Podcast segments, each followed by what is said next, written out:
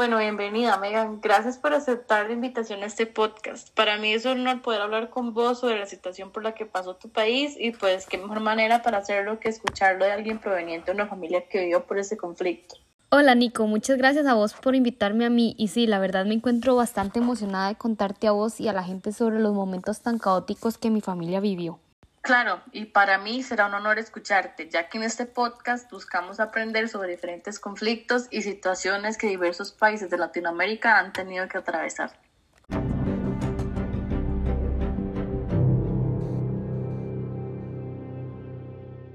Bueno, Megan, para empezar, quiero saber cómo se encontraba tu país antes de la guerra.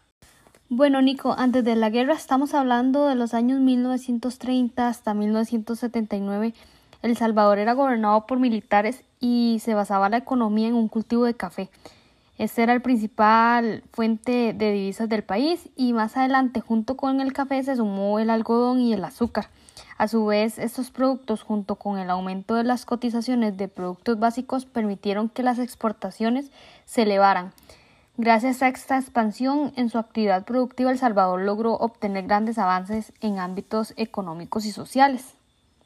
Ahora, quisiera saber, después de toda la guerra, cómo se ha afectado tu país, qué cambios hubo en la economía o en la política o en general, qué pasó con la población de El Salvador. Bueno, el país previo a la guerra se había visto afectado económicamente. Esto por el conflicto entre Honduras en 1969, que afectó de gran manera al mercado común centroamericano. Todo esto causó el gran debilitamiento en el mercado interregional. Como consecuencia de esto, la industria salvadoreña se vio afectada, así como la caída de los precios internacionales de los principales productos de exportación. Todo esto con las presiones ocasionadas por el conflicto armado y la deuda externa causaron una elevación en el gasto público, por lo que el déficit fiscal aumentó aproximadamente a un 2.9% del PIB a un 5.3% y ya para 1983 llegó a un máximo de un 8.8%. La guerra también dejó un total de 75 mil muertos, quienes en su mayoría eran civiles. También hablamos de, un, de casi un 2% de la población perdió la vida debido, debido al conflicto. También decenas de personas resultaron gravemente heridas o incapacitadas de por vida como consecuencia de las armas y explosiones. Muchos de los niños perdieron a sus familiares y personas cercanas por los que quedaron huérfanos. Con respecto a la infraestructura del país, se perdió una gran cantidad de puentes y carreteras, así como los hogares de miles de personas. Otra de las grandes consecuencias fue que muchos de los jóvenes lograron tener acceso a las armas, lo que permitió que se crearan las maras o las famosas pandillas, que son una amenaza contra la población salvadoreña actualmente. Los mismos se encargan de robar, matar, traficar drogas, lo que ha llevado a El Salvador a uno de los países más violentos del mundo. Sí, claro. Hemos podido ver cómo El Salvador nunca ha podido recuperarse de esa ola interminable de justicia, como la pobreza o ahora la inclusión de los maras. Pero quisiera saber a tu criterio personal cuál, cuál consideras que fue la causa principal de esta revolución.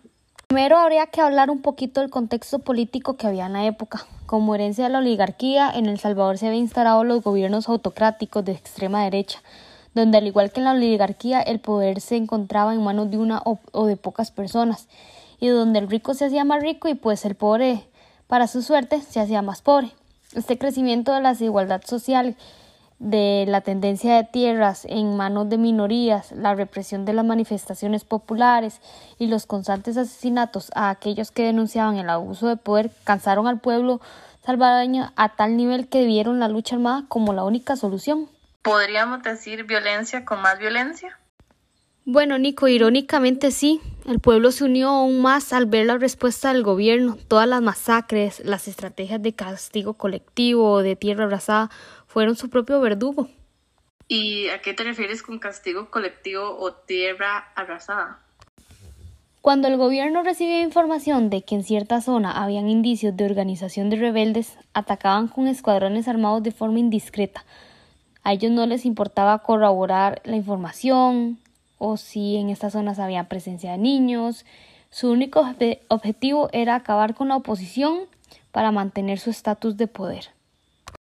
Y mm, ¿En qué momento terminó la guerra?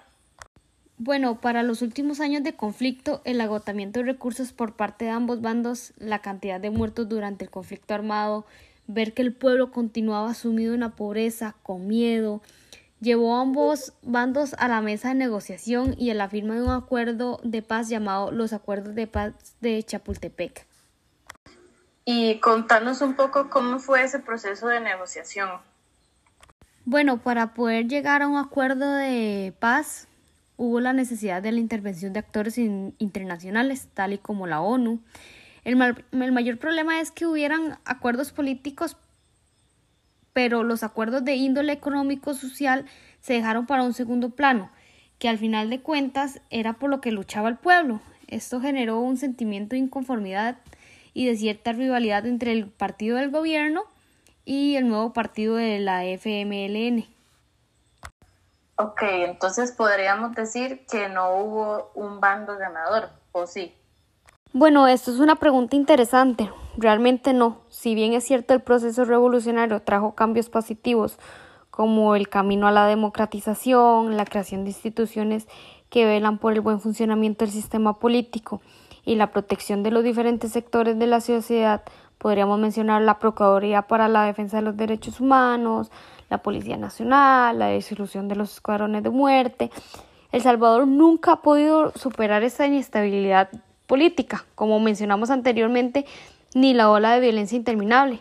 Como consecuencia, tenemos a las, a las pandillas que también produce un estancamiento en la, de la economía, la dificultad por la reconstrucción de la infraestructura dañada y aunque la guerra haya terminado, El Salvador aún sufre sus consecuencias. Entiendo. ¿Y podrías decir que hubo algún otro factor determinante para la negociación de paz? Claro, también podríamos mencionar la crisis del bloque soviético como un factor determinante. Creo que El Salvador fue uno de los países que se usó como escenario de la Guerra Fría. Era evidente la confrontación ideológica, tanto política y militar, entre la URSS y Estados Unidos. Y ahora sí, es que Sí, sí.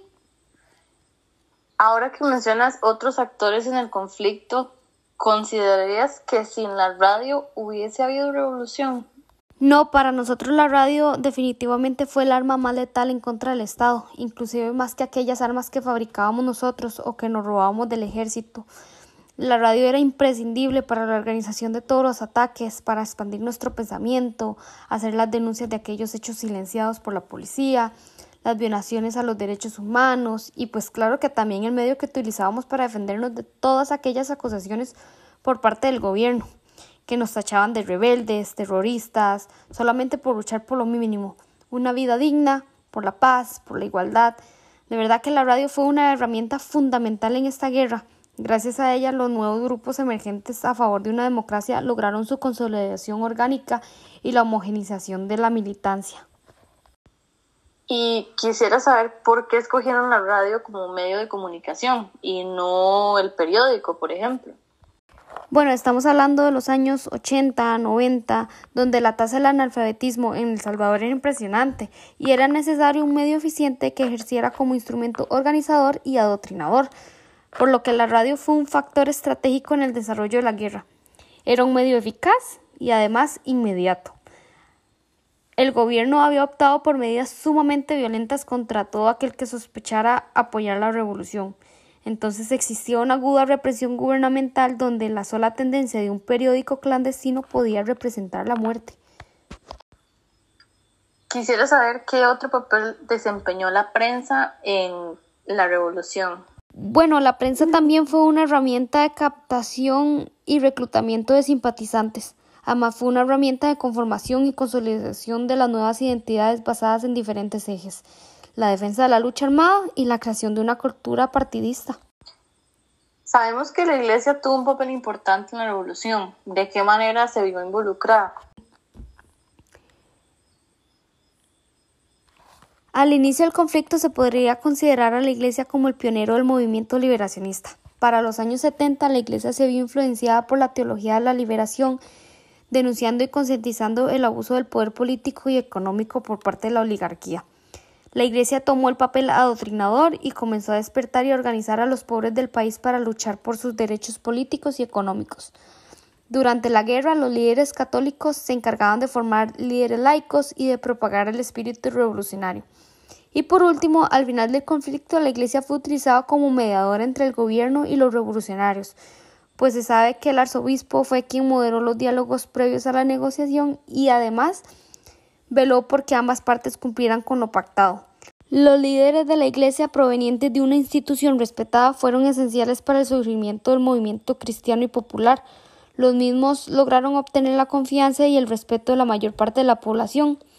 Ellos se encargaron de combatir la injusticia y de formar comunidades con el fin de ayudar a los pobres, en especial a aquellos campesinos quienes en su mayoría eran católicos, por lo que preferían recibir ayuda de dichos líderes católicos en vez de un gobierno el cual despreciaba la religión. Junto con esto, la teología fue esencial. Como sabemos, la misma exigió una reorganización de las estructuras sociales, gubernamentales y económicas para aquellos que son pobres, además de esto, de que fueran cuidados y de que pudieran llegar a florecer como humanos. ¿Cómo consideras que ayudó esto a tu país? Bueno, la misma permitió que mi país pudiera combatir esta situación de injusticia y de pobreza en la que se encontraba. Bueno, Megan, esas son todas las dudas que tenía sobre el tema. Gracias a vos por venir y por contarnos tu historia y lo que vivió tu familia. Más bien gracias a vos, Nico, por invitarme. Hay muchas más historias, pero sabemos que el tiempo es corto. Me encantó estar en tu programa. Muchísimas gracias.